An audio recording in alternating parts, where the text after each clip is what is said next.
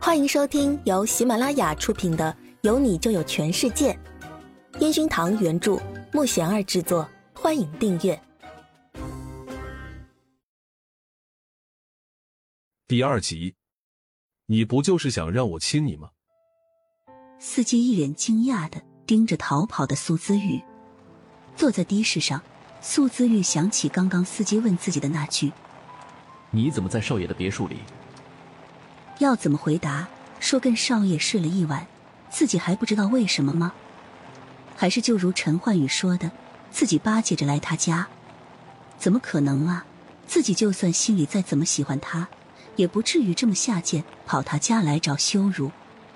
完了，昨夜那可是自己的第一次。这个王八蛋吃完就跑，苏姿玉心里满是委屈。苏姿玉依然搞不懂。自己哪里得罪他了？从第一次见面就对自己相当冷淡，像冰山一样，让他每天都提心吊胆的。难道他认为自己是随便的女生吗？苏子宇越想越糊涂，太阳穴突突的疼。回到家，他走进浴室，脱光衣服，看着镜子里面胸前那青一块紫一块的地方，心里压着无名的火。他一直幻想的第一次怎么会是这样的？这男人难道是禽兽吗？就不懂得怜香惜玉吗？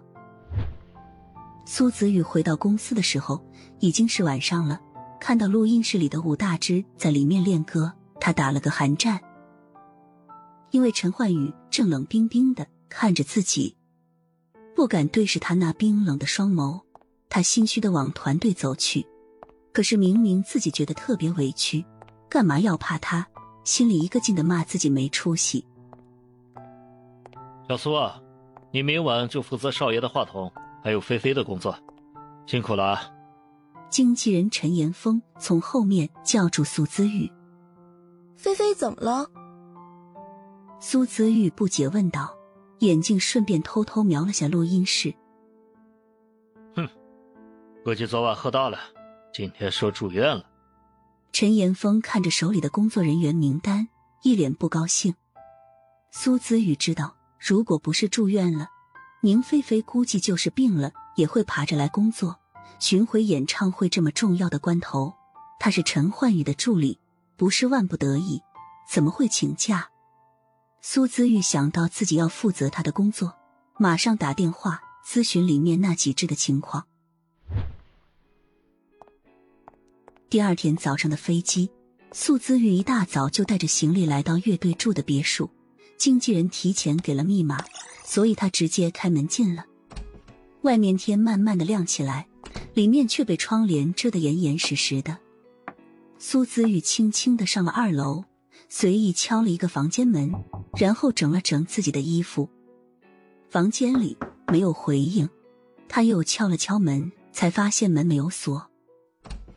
把头伸进去一看，里面黑漆漆的，床上一团被子，但是没有看到人。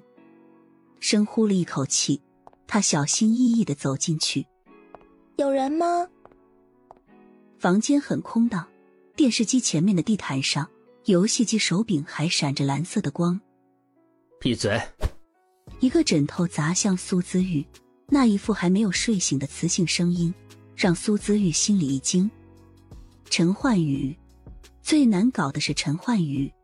宁菲菲明明说他是最自觉起来的啊，怎么会是他？苏姿玉揉了揉额头，捡起地上的枕头，走到床边，小心的把枕头放在床上，看着露出来的脚丫子，不敢像刚才那样大声喊。他轻轻走到床头，俯下身子，冲被窝里的陈焕宇柔声道：“主唱大人。”再不起来会耽误飞机起飞的哦。安静不到三秒，苏子玉被一只大手拉进被窝，反身压住，一只手胡乱的在他的脸颊上摸着。啊！你干嘛？苏子玉本能的大叫起来，手脚都拼命的挣扎着反抗。吵死了！嘴巴被温热的唇堵住，越反抗，嘴唇被咬得越疼。苏子玉想着，既然反抗没用，就想用力咬对方一口，却在要实施的时候被放开了。苏子玉一脸惊讶的看着对方，实在不知道陈焕宇这是什么意思。陈焕宇没有任何对他解释的意思，你不就是想让我亲你吗？只是轻蔑的说出这句让苏子玉顿时火冒三丈的话。苏子玉心中气得不行，什么叫做我让你亲我的？他正想上前跟他理论，还没有开口，陈焕宇已经自顾自的起身往浴室走去。苏子宇看着那光滑的肌肤，本能转过身去。这个男人居然什么都没穿，苏子玉的心扑通扑通的跳，立刻就忘了刚才还要找他理论的心思，心中只想着。这个男人好奇怪，他对每个女人都这样吗？陈焕宇却丝毫没有考虑那么多。不一会儿，看他打扮整齐的走出浴室，甚至连领带都打好了，仿佛刚才没有发生任何事情一样。苏子宇看着他精心打扮后完美的容颜，脸上微微一红，感觉刚才他对自己的举动也没那么过分。陈焕宇冷冷的看了他一眼，说了一句。还愣着干嘛？快准备要出发的东西。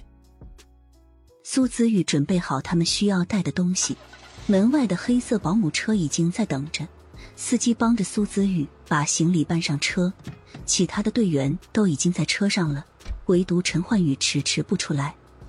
苏子玉抿了抿嘴，犹豫了半天，还是匆忙下车往二楼跑去。门没关，他紧张的慢慢靠近。想起不久前发生的那一切，脸还有些发烧。主唱大人，车要开了！他在门口小声的呼唤着。